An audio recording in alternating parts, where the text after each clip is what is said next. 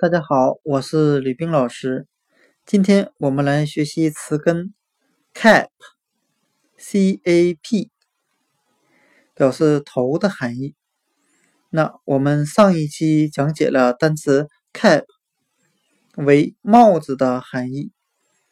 cap 作为单词表示帽子，作为词根表示头。那我们就可以用单词 cap 帽子来记忆它作为词根头的含义，因为帽子戴在头上，cap cap 头。